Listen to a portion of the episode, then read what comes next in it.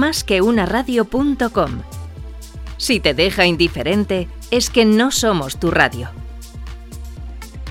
Contacta con nosotros por mail en el correo contenido arroba más que una radio.com.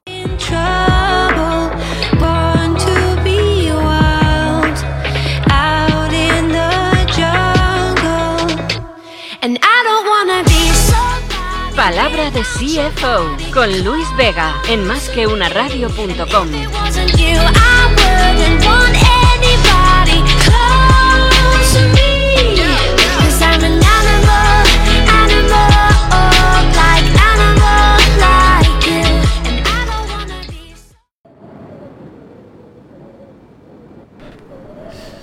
Buenos días amigos y bienvenidos al programa número 830 de Más que una radio. Estamos hoy en palabra de CFO.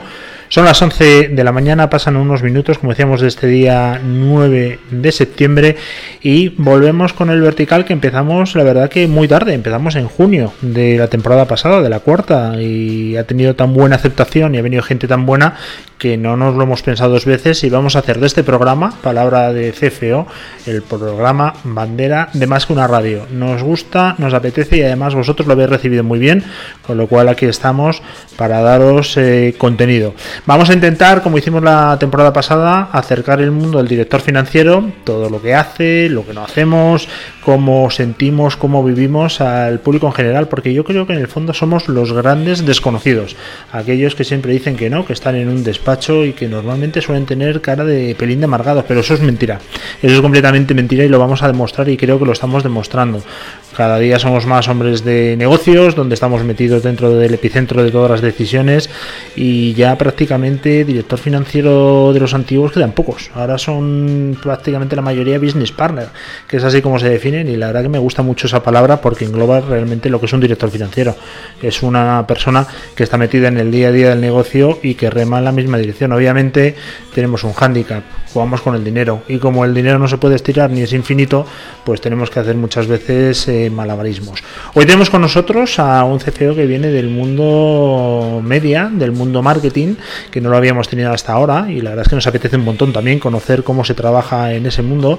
Es Jorge Escobar Jiménez, que es actualmente CFO de Atrevia. ¿Qué tal? ¿Cómo estás? Hola, buenos días Luis, muchas gracias por la invitación y un placer estar aquí con vosotros eh, en este programa Muchísimas gracias. Es apasionante, como dices, eh, el mundo de, la dirección financiera y me uno a tus palabras porque efectivamente no somos bichos raros y, somos personas que estamos con, el negocio y viviendo el negocio cada día. Totalmente de acuerdo. Además que es lo que comentaba antes y que ha sido un común denominador de los invitados que han venido por aquí, pues que ya estamos metidos 100% en el negocio. ¿eh? Ya no es, eh, en mi caso, por ejemplo, que pinto muchas canas y que llevo más de 20 años en la profesión, sí tengo que reconocer que al principio era Excel, era el programa de contabilidad, era balances y reporting y de ahí no te sacaban, ¿eh? pero eso ha cambiado radicalmente, que sí.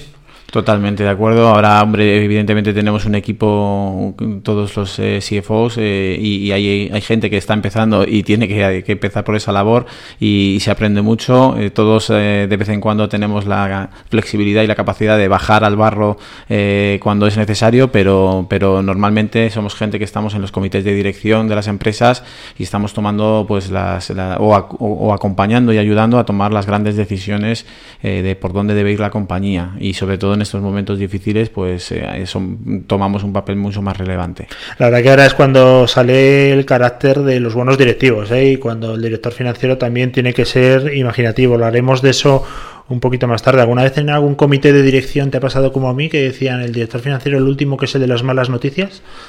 Sí, sí, sí. Por supuesto, habitualmente eh, me dejaban siempre para el último para el último lugar, pero pero sin embargo estas cosas han cambiado y normalmente ahora mismo somos los que abrimos la agenda del día. Eh, porque los números ahora mismo son lo más importante, eh, porque es el, termómetro de cómo va la, empresa. Cuéntanos un poquito qué es Atrevi así, para ponernos en, para aquellos que no lo conozcan, y un poquito del mundo que tú vienes, que es del marketing, ¿no? Y de, todo este mundillo. Sí, perfecto. Pues nada, te cuento, ahora mismo eh, Atrevia es la empresa líder en, comunicación y, marketing en, en, España. Es una empresa española, familiar, que tiene lleva 30 años en el mercado y, tiene mucha presencia tanto en España, Portugal como Latinoamérica. Somos eh, líder en el sector. Eh, y, bueno, pues nuestra, la trayectoria de la empresa, 30 años siendo, siendo líderes continuamente, avalan la, avalan los, los resultados y, la profesionalidad. Eh, tiene, una plantilla de más de 300 personas y, facturamos eh, aproximadamente entre 25 y 30 millones de euros dependiendo del, perímetro de consolidación que, que cojamos. También estáis en el extranjero, tenéis eh, vuestras oficinas fuera de España. Sí, sí, sí, tenemos oficina en Bruselas eh, por un tema de, representación de asuntos públicos, tenemos una práctica de asuntos públicos muy fuerte y tenemos oficina en Bruselas eh, trabajando con la, con la Unión Europea y ayudando a nuestros clientes que tienen intereses en temas de public affairs. Y luego tenemos oficinas en Lisboa, en Oporto, y en 12 países de Latinoamérica.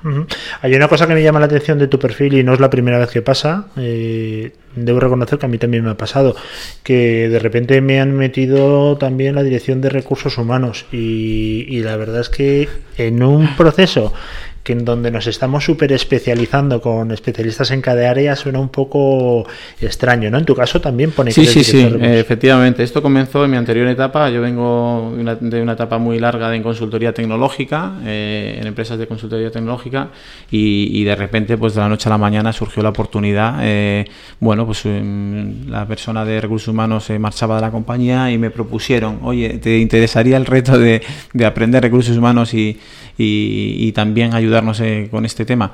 Y la verdad es que, bueno, ya hace pues 15 años que, desempeño los dos roles. Es, es, verdad que en las empresas de servicios eh, empieza a ser bastante habitual porque las eh, tomas de decisiones sobre, sobre personas influyen mucho en lo que sería la productividad de los proyectos y, sobre todo mm, en la rentabilidad de los proyectos. Porque al final el, el 80% del coste en este tipo de empresas es eh, mano de obra. Y, hay que estar muy al día de, pues de los temas de, recursos humanos. Así es como tendría que trabajar el Barcelona también, ¿no? Que la masa salarial de su plantilla ocupa prácticamente el 80%. flexibilizarlo un poco. Oye, eh, creo que tienes hijos, ¿no? Sí, tengo tres hijos, eh, unos maravillosos hijos, 16 años, eh, 9 y 7. ¿Alguno de ellos te ha dicho alguna vez, eh, papá, yo quiero ser CFO? Bueno, lo primero era lo divertido de esto y la anécdota que tengo es que, eh, ¿cómo se lo explicas? no? Lo primero cuando son pequeños dices, papá, ¿qué te dedicas? no? Porque todos van allí a clase, tienen que explicar la profesión del padre y el que es policía, el que es bombero, eso o el que es médico, lo tienen súper fácil, ¿no? Entonces, ¿cómo le dices a tu hijo, oye, yo soy director financiero? Y, y entonces, al final a mí se me ocurrió un día, digo, bueno, pues, ¿cómo se lo explico? Digo, mira, yo soy el que cuento el dinero de la empresa. Entonces ellos eh, al principio me imaginaban, eh, pues, con un poco con su hucha, con las moneditas, y yo les decía, digo, mira, como haces tú con tu hucha, pues esto lo hago yo, pero con todo el dinero de la empresa. Entonces soy el que pago a los trabajadores, el que, el que ingreso de, de los clientes, y bueno, durante los primeros años se lo imaginaban así. Luego ya, evidentemente, empiezan a tener más conocimiento y ya les empiezas a a explicar en detalle un poco lo que, lo que haces. Hombre, más glamour tiene, porque yo me acuerdo la primera vez que traje al estudio a mi hija eh, mayor, que tiene 10 años, pero la traje, pues no sé, 6, 7 años, ¿no? Y cuando vino por aquí me dijo, ah, aquí es donde trabajas. Y digo, sí, mira, te gusta. Y me dijo, no, no, muy bonito. Pero, tú sacas dinero de esto. Digo, uff, esta va a ser empresaria. Rápidamente lo asoció con el tema del dinero.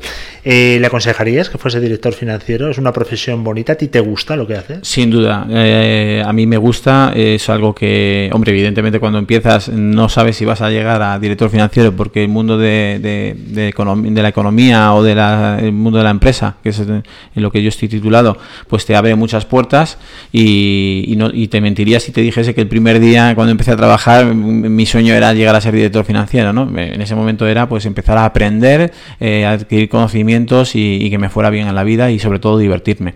Pero una vez llegado a este punto, desde luego muy recomendable. Te quería hacer una pregunta sobre la formación, porque tú has hecho eh, ADE, ¿no? Sí, yo tengo, bueno, soy licenciado en, Economía y en Administración de Empresas en la Carlos III. ¿Tú no crees que la formación eh, de ADE económica seguramente sea completamente diferente, pero ADE, que la conozco yo también, eh, se ha quedado completamente obsoleta para los retos actuales y que debería haber una especialización mayor para los chicos que quieran llevar, llegar a las finanzas.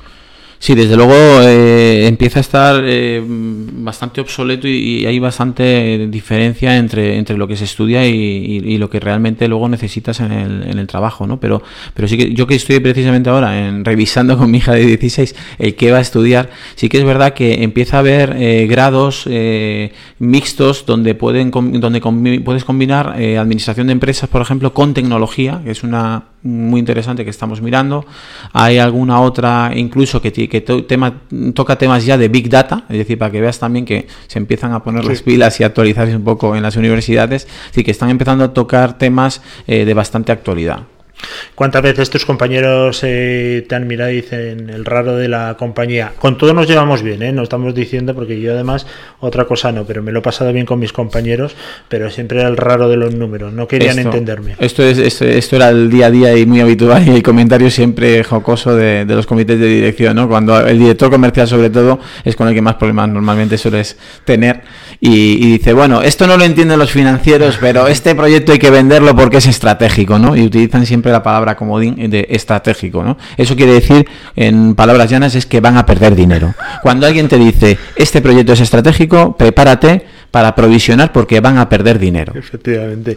Eh, qué importante es que un CEO eh, sea una persona que entienda un poquito de finanzas, no solamente que se deje asesorar, sino que también tenga cierta cultura, ¿no? Fundamental. Y en eso la verdad es que cada día están todos más preparados y he tenido, yo al menos he tenido la suerte de que todos mis CEOs han estado muy preparados, todos han pasado por escuelas de negocios haciéndose pues un, MBA o un curso de, alta dirección en las mejores escuelas de negocios. Y, aunque eran ingenieros normalmente, ingenieros de telecomunicaciones, la mayoría han sido, eh, pero la verdad es que tenían una base financiera muy potente que habían ido adquiriendo con el, con el tiempo y casi podíamos hablar de, de tú a tú, ¿no? ¿Cuál es, eh, dentro de una empresa como la vuestra, donde estáis saliendo al extranjero, tenéis oficinas fuera, la internacionalización es clave eh, ahora mismo, es una cosa que no se negocia. ¿Qué es lo más complicado de sacar o de replicar una estructura fuera? Eh, ¿Tiene que ser idéntica a la que tienes en España? ¿Hay que adaptarse? ¿Cómo lo hacéis?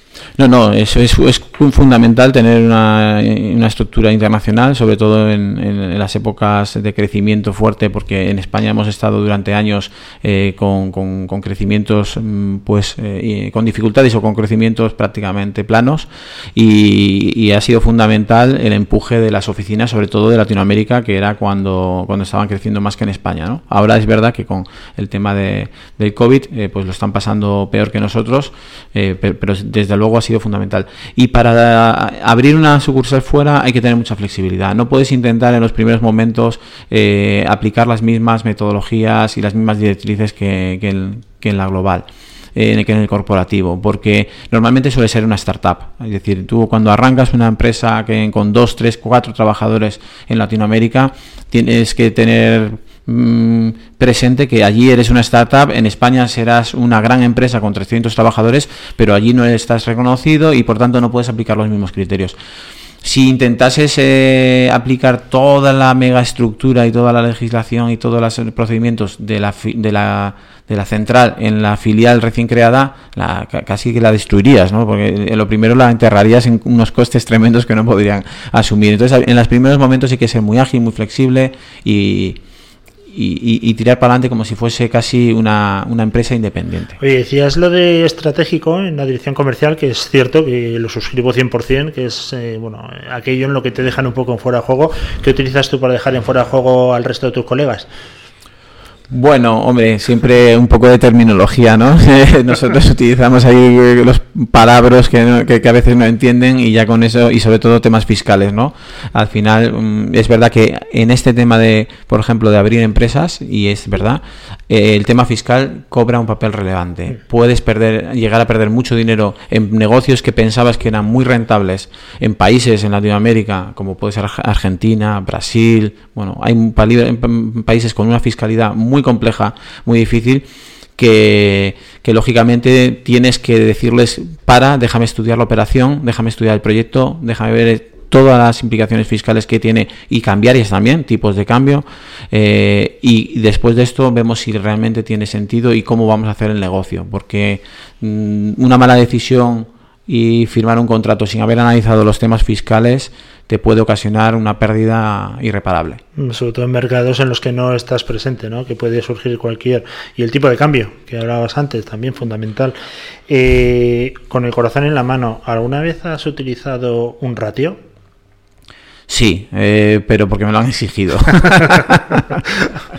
Dime cuál es ese ratio. Sí, sí, la verdad es que esto, eh, hombre, mm, cuando se va al Consejo de Administración normalmente es verdad que tienes que ir con, con ratios comparativos y con benchmark de mercado, eh, tienes que pues medir sobre todo la rentabilidad del negocio, son los ratios más importantes. Hay otros ratios más que, digamos que los ponemos pero no los utilizamos tanto como ratio de liquidez, ratio de apalancamiento, el ROE, pero pero normalmente al final los, los mejores ratios son mm, los ratios muy sencillos. Mm. Es decir, en esto de los ratios es los ratios muy sencillos. La rentabilidad por empleado, la rentabilidad por cliente, la rentabilidad por proyecto. Esto en el mundo de los servicios profesionales son los ratios que nunca fallan cuatro o cinco buenos ratios nunca, nunca fallan. Eh, si luego puedes aplicar muchos ratios de balance, hay, hay infinidad de cursos, infinidad de ratios, hay más de 50 ratios evidentemente, pero eh, los que nunca fallan para medir el negocio y la salud del día a día son los ratios eh, de, como digo yo, de, de, PNL, ¿no? es decir, de, de la cuenta de resultados.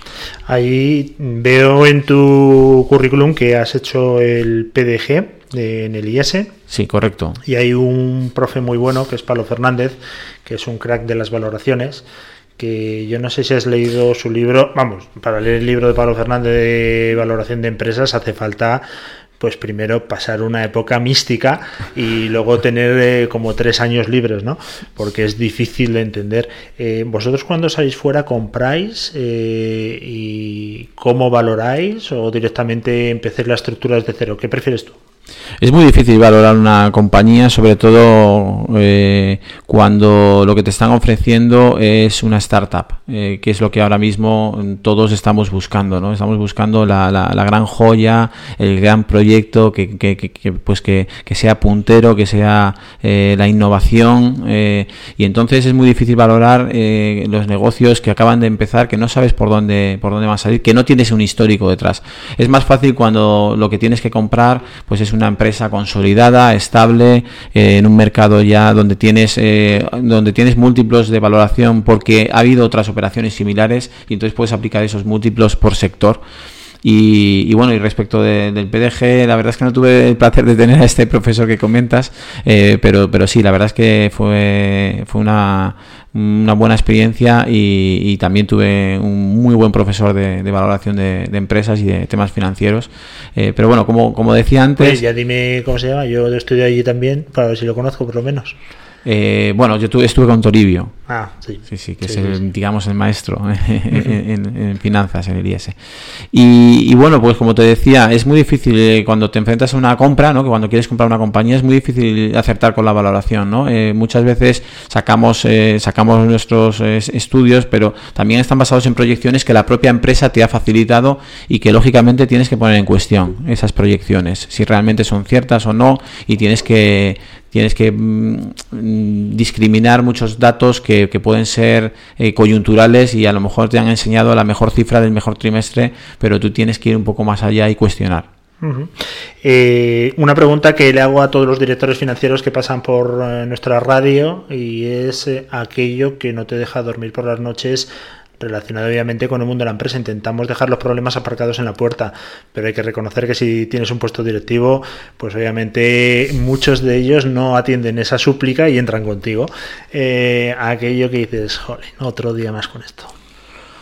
Bueno, hay, hay muchos temas que, la verdad es que tienes que dejar aparcados porque como te los lleves a casa y, en eso he aprendido mucho, ahora ya trato de no, de no llevarme eh, problemas a casa o al menos no compartirlos porque, porque ya con tres hijos en casa pues no, eh, ya tengo bastante distracción como para, para encima contarle a mi mujer todos los problemas que tengo en el trabajo, ¿no? Pero, pero bueno, eh, Es verdad que mm, la liquidez es fundamental, es un tema que, todas las empresas tenemos que tener muy presente y cuando hay problemas de liquidez es un tema que no te deja dormir, eh, porque eh, las empresas mueren por la liquidez. Entonces eh, tienes, que, tienes que tener muy controlado tu flujo de ingresos, tu cash flow tiene que estar actualizado casi diariamente y tienes que tener control de la tesorería porque no hay cosa peor que, que estar calculando diariamente si vas a poder pagar las nóminas o no vas a poder pagar las nóminas o los impuestos o los seguros sociales.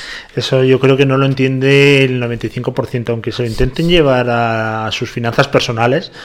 Eh, el estrés que pasa un director financiero con el tema de la tesorería, obviamente si estás en un grupo, tuvimos la ocasión de entrevistar eh, la última entrevista del programa Palabra de CFO a la directora financiera de Repsol eh, parece que no tenía esos mismos problemas, ¿no?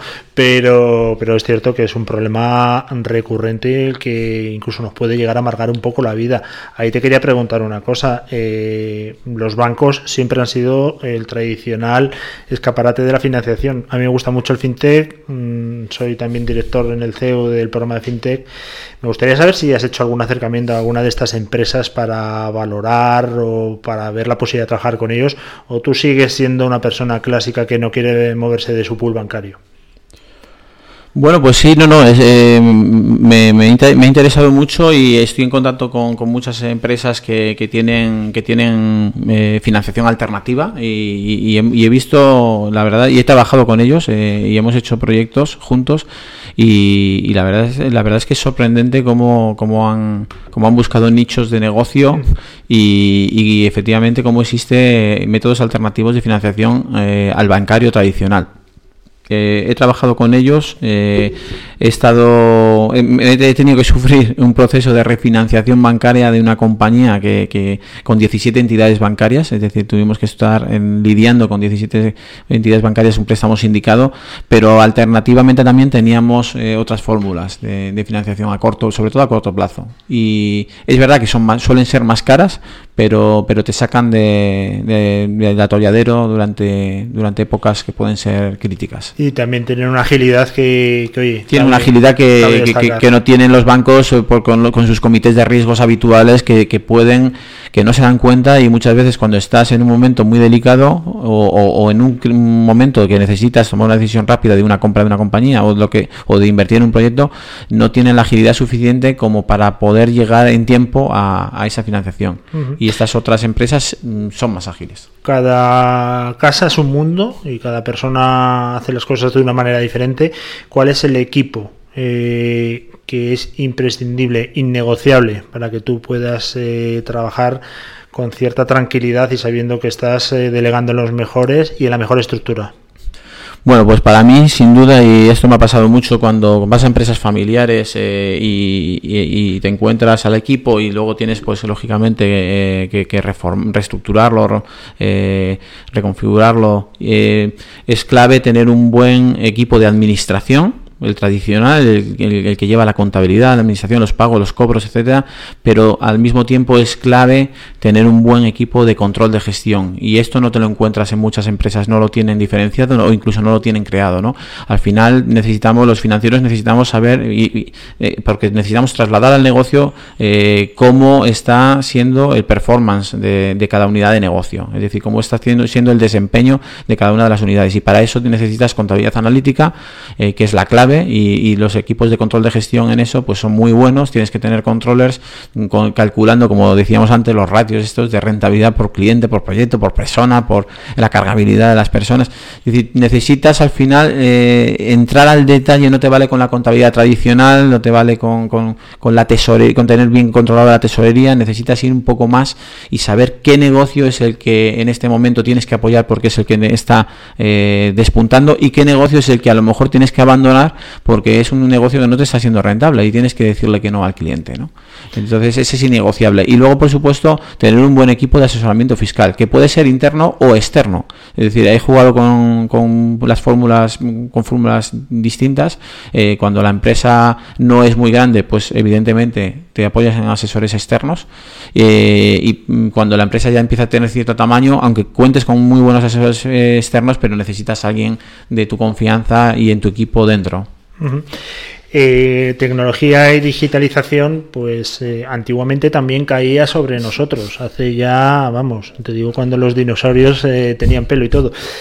afortunadamente ya no es así, ya hay excelentes profesionales, pero la digitalización en un departamento financiero es absolutamente fundamental y ahora lo habréis notado porque nos hemos ido todos confinados, nos gustase o no a casa.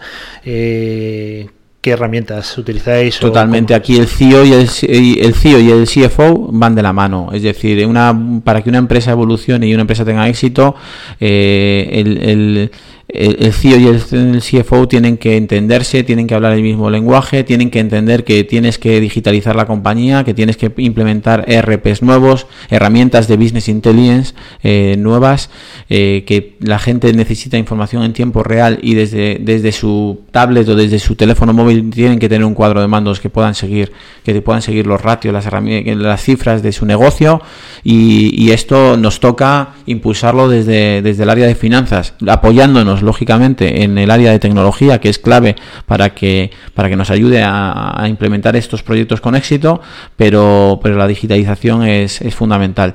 Eh, con este eh, sistema nuevo de teletrabajo se hace todavía más más imprescindible, el poder mm, trabajar desde casa todo el mundo en, con herramientas colaborativas y, y, bueno, eh, pues hemos temas que hemos implantado últimamente, pues eh, herramientas de, gestión de gastos que ya te permiten destruir incluso los tickets, ya mm. no ya no necesitas como antiguamente tener que almacenar eh, kilos y kilos y toneladas de papel, de tickets bancarios, vamos, de tickets de taxi, de, comidas, etcétera. Ahora ya estás en el restaurante, mm, escaneas el escaneas la, factura o en el taxi, la escaneas y lo destruyes. Eh, y, automáticamente eso está, eso está digitalizado, lo autoriza quien tenga que autorizarlo y automáticamente se contabiliza y Hacienda permite que sea deducible. Entonces, esta herramienta la hemos implantado en Atrevia, hemos implantado herramientas de, como te decía, de, Business Intelligence para que todo, mm, todo gerente o director de cuentas tenga en su móvil y, o en su tablet tenga la cuenta de resultados de su negocio y lo pueda medir día a día eh, bueno, pues y, herramientas, herramientas colaborativas eh, como pueden ser las de Microsoft o, las de o las de Google o cualquier otra para trabajar eh, para trabajar compartiendo documentos en tiempo real. Pero ¿cuántas veces te llega un director de unidad de negocio que ya le ves por el pasillo? No sé cómo serán vuestras oficinas, si hay despachos, si está abierto. Pero no hay despachos. Vamos a mm. imaginarnos, eso es una, una estructura diáfana y de repente ves que viene el, el, típico que dice, bueno, este ya me va a tocar las narices con la cuenta de resultados de su unidad de negocio diciendo que está todo mal. ¿Cuántas veces te pasa Esto pasa eh, cada cierre. Cerramos todos los meses y cada cierre las mismas personas, eh, pues lógicamente, oye, necesitan entender, no son financieros y necesitan entender eh, el porqué de las cifras, ¿no? Y oye, pero si yo he facturado este mes 50.000, ¿por qué solo veo reflejado 30.000, ¿no? Entonces todavía hay que explicar a algunas personas eh, la diferencia entre facturación y devengo y, la, y, o te dicen, oye, si yo he cobrado este mes 50.000 euros y le tienes que explicar la diferencia entre cobrar y facturar, ¿no? Pero, pero bueno, oye, eh, es normal, ellos son especialistas en su trabajo, nosotros somos en lo nuestro y hay, continuamente hay que estar dando formación a la gente para que hablemos el mismo idioma. Eso estoy de acuerdo, hay que formar y que nos formen a nosotros también en aspectos del negocio. Ya para terminar, el COVID-19 pues ha hecho muchísimo por la digitalización, también nos ha, eh, metido en un problema gordo, en un problema empresarial que yo hablo desde mi punto de vista y es una opinión personal que por supuesto no tiene que coincidir con la tuya. Eh, pienso que todavía no hemos visto las consecuencias porque estamos viviendo anestesiados de algunas medidas, sobre todo de liquidez que han puesto en marcha, ERTES, etcétera. ¿Cómo prevés tú o cómo un director financiero tiene que empezar a trabajar desde ya? Y no te digo desde ya, sino cómo has empezado a trabajar desde el mes de julio para anticipar todos los posibles escenarios que puedan surgir. Bueno, lo primero nosotros empezamos antes, nosotros fuimos fuimos muy rápidos, la verdad, y, eh, según empezó el confinamiento, eh, incluso antes te diría cuando las cuando ya se veía se veía que el COVID entraba por Italia, empezamos a, prepararnos y ya, por ejemplo, mm, aparcamos decisiones de inversión que teníamos, teníamos vistas algunas empresas que, o algunos negocios que íbamos a, abrir. Evidentemente no era el momento de, contratar más gente, no era el momento de comprar más empresas y tuvimos que, pararlo. Pero por otro lado, la gestión de costes se hace imprescindible. Entonces, todos han sido meses muy duros, de muchísimo trabajo antes del verano, donde nos hemos enfocado en la rentabilidad. Sabíamos que nos iban a caer irremediablemente los ingresos, entre 15 y 20%, que es lo que han caído. Eh, afortunadamente en el cómputo anual va a ser menor, va a ser una caída del 10%, de lo que bajemos como mucho en Atrevia. Y y, y, entonces había que prepararse eh, pues con medidas de, flexibilidad eh, eh, para ahorrar costes. entonces la, ahí sí que entra un papel de no tanto de estrategia sino de microgestión ¿no? y esa es la flexibilidad y la capacidad que comentábamos antes de, pasar de, la, de, pasar de la estrategia rápidamente a la, a la microgestión y hay que ahorrar costes con, siendo muy creativo con infinidad de, de medidas evidentemente lo mismo que nos piden a nosotros los clientes y lo hemos aceptado, moratorias, em, cancelaciones parciales, etcétera, pues nosotros también lógicamente hemos solicitado a nuestros proveedores y, como quieren continuar con nosotros y piensan que esto es un bache que, se va a pasar, pues la mayoría, la verdad, afortunadamente lo han, lo han llevado bien, lo han aceptado y, bueno, creemos que estamos pasando la crisis eh, de manera muy, muy razonable. La verdad es que eh, hemos salido siempre de todas y vamos a salir de esta y no me cabe la más mínima duda. Es que no tengo, vamos, ni, ni, ni el más mínimo temor a que saldremos, eh, no sé si mejor, obviamente, tampoco voy a ser sacar pecho y decir eh, alguna tontería que se haya escuchado por ahí, pero que saldremos, obviamente, porque somos profesionales y porque hemos salido de todas y no nos vamos a quedar de brazos cruzados. Pero lo que es cierto es que todo el mundo ha cooperado. La gente ha sido muy consciente de que esto no es un problema de nadie, es un problema que nos ha afectado absolutamente a todos y estoy viendo muchísima colaboración, la verdad, en todas las empresas y es una cosa que, bueno, pues me, enorgullece a mí personalmente tener gente tan baja. Eh, Jorge Escobar Jiménez, eh, CFO y también director de recursos humanos de Atrevia. Eh, nos has dado una masterclass. Yo creo, fíjate, si juntamos todas las masterclass que estamos recibiendo, todos los directores financieros, creo que puedo recibir una llamada de IES quejándose de aquí a dos meses, ¿eh? diciendo, están bajando las matriculaciones de mis cursos por los programas de palabra de CFO. Muchas gracias eh, por haberme invitado. Ha sido un placer compartir con vosotros y con los oyentes pues eh, eh, todas estas reflexiones. Muchísimas gracias, Jorge. Y a la gente que nos escucha, recordad que nada, que en 10-15 minutos tenéis ya disponible el podcast. La mejor manera es que os metáis en la página web a través de redes sociales y desde ahí ya pues podéis ir a la plataforma que más os guste. Lo podéis escuchar obviamente en directo, como estamos ahora, o lo podéis escuchar a través de nuestra página web y de ahí ya cualquier plataforma. Que lo quieres escuchar en Spotify pues sin problema. iTunes, fenomenal. iBox, pues venga, fantástico. Tenemos todas las plataformas y ahí estaremos con este programa de hoy con Jorge Escobar. Nos despedimos ya, día 9 de septiembre del 2020. Ayer empezó el cole mi hija la pequeña después de medio año, me parece increíble. En tu caso me imagino que estarás alucinando también, ¿no? También deseando. Es una cosa como diciendo, bueno, esto no me lo puedo creer porque teletrabajo con tres niños en tu caso no es teletrabajo, es subsistir. Exactamente, sobrevivir. Que nadie lo confunda. Y, bueno, sobre todo que, oye, que os protejáis, que no tengáis miedo, pero que tengáis todas las medidas adecuadas de protección para pasar esto lo antes posible y que podamos mantener, pues bueno, la, la unidad. No sé si viste, y con esto termino, Jorge, el otro día el partido España-Alemania, que fue muy... ¿A ti te gusta el fútbol? Me encanta el fútbol, soy sufridor porque soy del Atlético de Madrid, ah, lo siento abonado. sí, sí. Siento muchísimo. Pero el partido de España no, por razones personales, no pude verlo. Pues te llegarán unos memes que son muy, muy divertidos. Eh, los alemanes escuchando el himno en una formación eh, germánica a metro y medio distancia entre compañeros y el himno español escuchado por todos los jugadores españoles abrazados como una piña. Y sí, señor. que somos así. Somos así, no lo podemos evitar y, por eso tenemos las cifras que tenemos en comparación al resto de Europa. Pero bueno, mejoraremos. Nada, nos esperamos mañana. Volvemos de nuevo en Más que una radio con programas. Consultad en la programación. Le hablo Luis Vega, ha sido un auténtico placer y mañana volvemos con todos vosotros.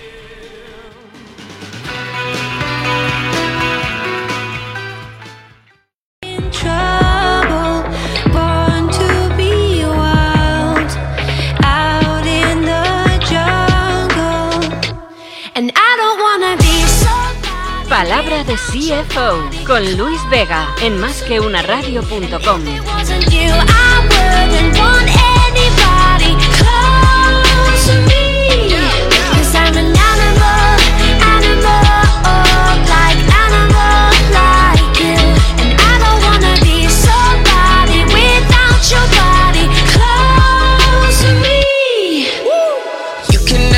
too close for comfort